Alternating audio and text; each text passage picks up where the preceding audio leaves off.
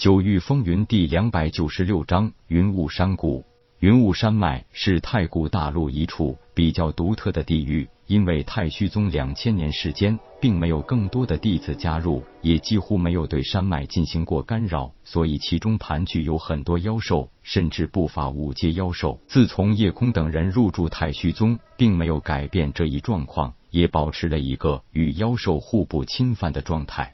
其实两千年的竞争和淘汰，云雾山脉基本成为了四股强大的妖兽势力范围。在茫茫万里方圆中，太虚宗仅仅占有百里领地，这在整个紫极域都是极为少见的。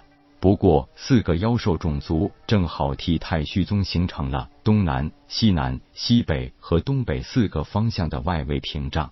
也因此，很多人把太虚宗系称之为神兽窝。太虚宗主峰太虚峰，外围四正为四神兽峰，在外四隅为四大兽族领地。东南地域多悬崖峭壁，属于金翅鹏雕一族的领地；西南地域多深潭湖泊，属于玄火金蛟一族的领地；西北地域多重山大泽，属于望月灵犀一族的领地。东北地域多峻岭丛林，属于赤眼紫狐一族的领地。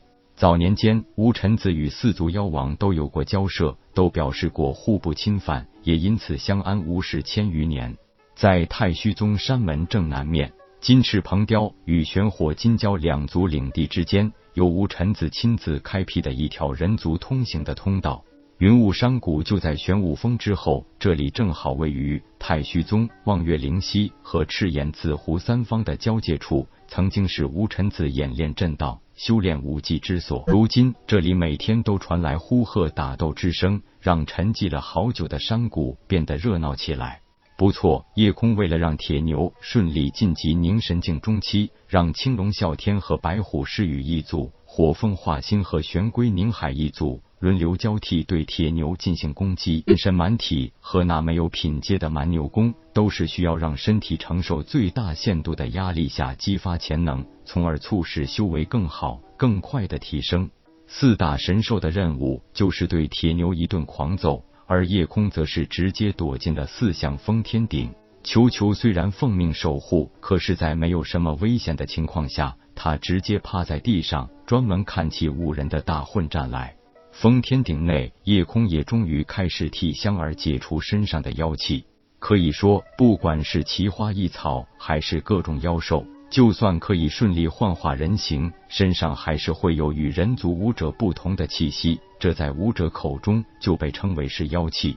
天香草是一种极为稀少的灵草，本身就异香扑鼻，可以用来炼制幻药。而虾的本体既然是天香草，就算幻化了人形，那股天然的异香也是无法去掉的。虽然梦幻天香也是一种极佳的进攻和防御手段，但也是妖气的本源。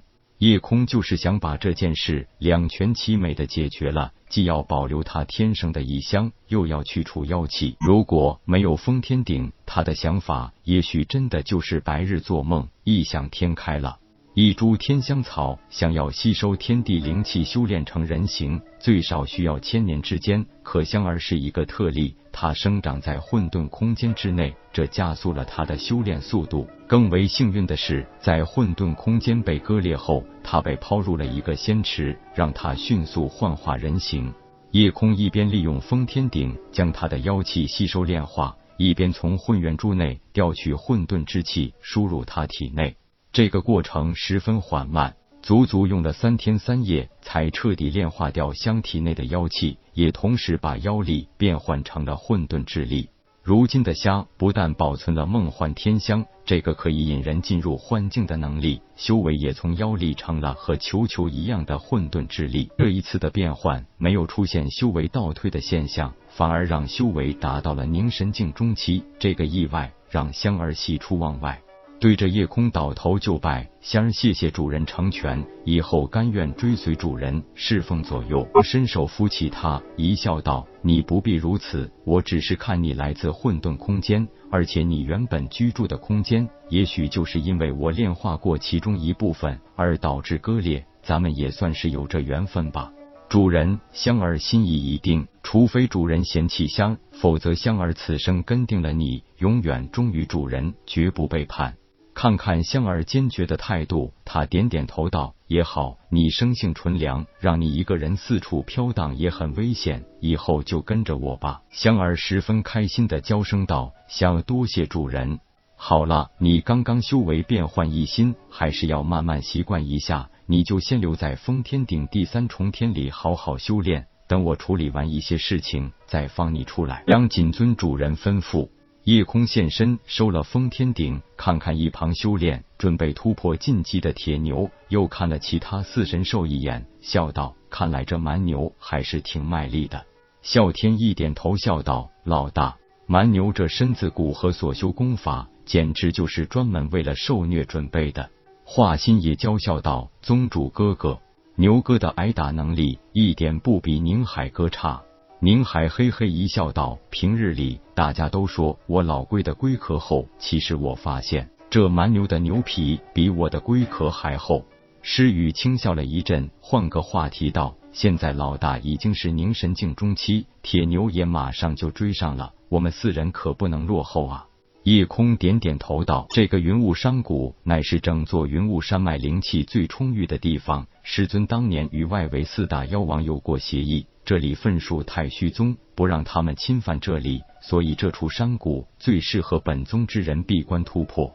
啸天忽然笑道：“老大，有句话说得好，侧其容他人酣睡。虽然那四个妖王都是化虚境后期修为，早晚咱们要收了他们。”宁海也一改平素慵懒悠闲的姿态，点头道：“臭龙说的没错，咱们四个怎么说也是四大神兽，凭借我们兽族至尊的天生威能。”只要我们达到五阶，自然可以轻松搞定。夜空道，这事情不用急，早晚我会让他们心甘情愿的成为本宗的正宗灵兽。我们现在最要紧的还是努力提升实力。所谓的以德服人，其实也是需要极强大的实力做基础的。